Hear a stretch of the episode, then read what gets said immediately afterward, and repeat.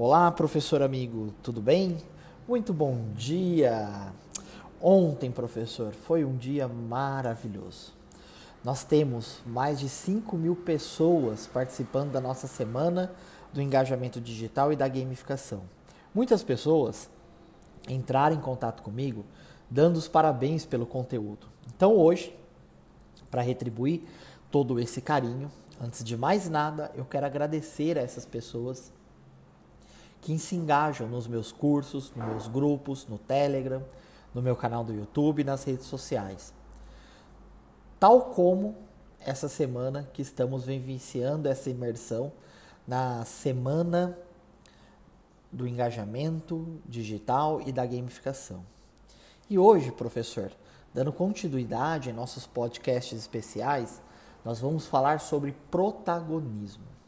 Ontem, um professor amigo chamado Fábio Luporini, de Londrina, no Paraná, me mandou a seguinte pergunta: Professor Tiago, qual a sua opinião sobre o retorno das aulas presenciais, ainda com alguns estados enfrentando a pandemia?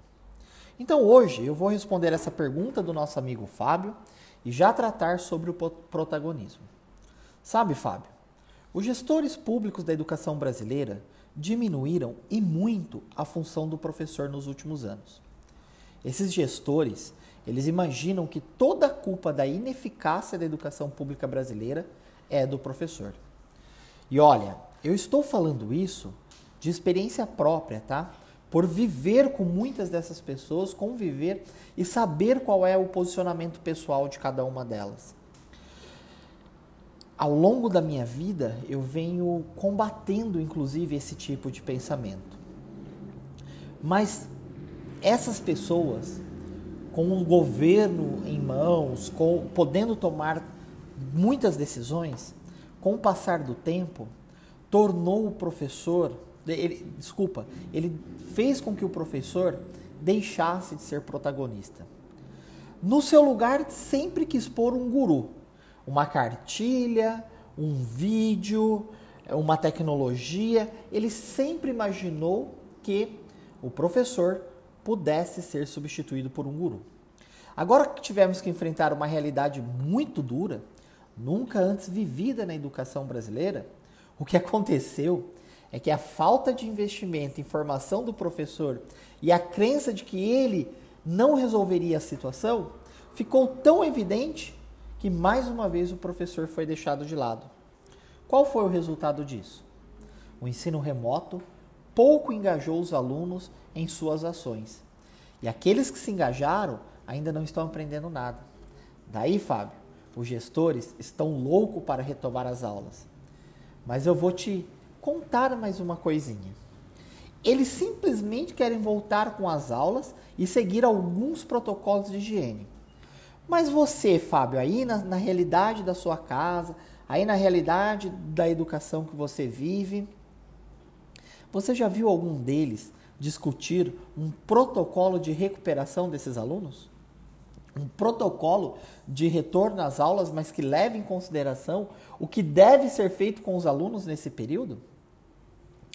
Eu, Fábio, tenho a nítida impressão que não vai dar certo novamente as ações desenhadas pelos nossos gestores.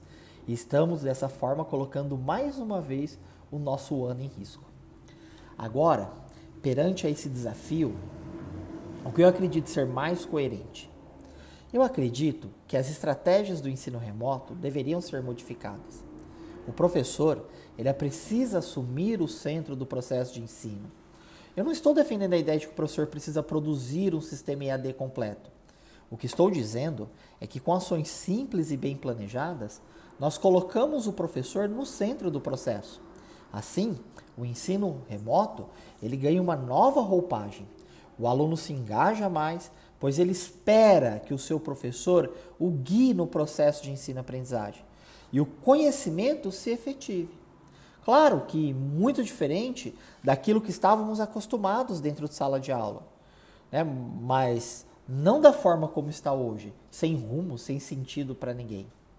Na aula de hoje, nossa semana do engajamento digital e da gamificação, a imersão é sobre a produção de conteúdo audiovisual, com pouquíssimos recursos e estratégias bem simples, você, professor, poderá produzir pequenas aulas ou resumos da semana do seu aluno. Assim, você estará dando a sua cara no processo de ensino e aprendizagem e protagonizando essa situação, essa nova realidade da educação brasileira. As secretarias tentaram te diminuir a um simples tutor. Veja o caso do Paraná. A única obrigação do professor é enviar recados em um mural para alunos, incentivando-os a realizar atividades no Google Forms. Vocês acham que essa é a função do professor? Você acredita que a secretaria imagina que um professor vai ensinar postando recados motivacionais dentro de um, de um, de um mural? Mas hoje você pode reverter isso com estratégia simples. Você assiste o meu vídeo, assista hoje o meu vídeo, acesse ele, veja como é fácil protagonizar. São estratégias simples, mas se colocadas em práticas, vai mudar completamente a sua ação dentro desse processo de ensino-aprendizagem. E amanhã, professor, você vai aprender mais uma coisa: como gamificar e se comunicar de forma efetiva com o seu aluno. Com os três conteúdos dessa semana, eu tenho certeza que você irá ressignificar o ensino remoto, o ensino híbrido e presencial também. Ninguém vai te diminuir e você irá com certeza protagonizar que é o seu espaço, professor. Confie, aprenda, teste, coloque em prática e você vai ver o nosso resultado.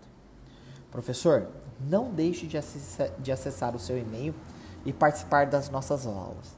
Tenha um grande e abençoado dia, um grande fraterno abraço, professor Tiago Mariano, especialista em tecnologia e inovação educacional.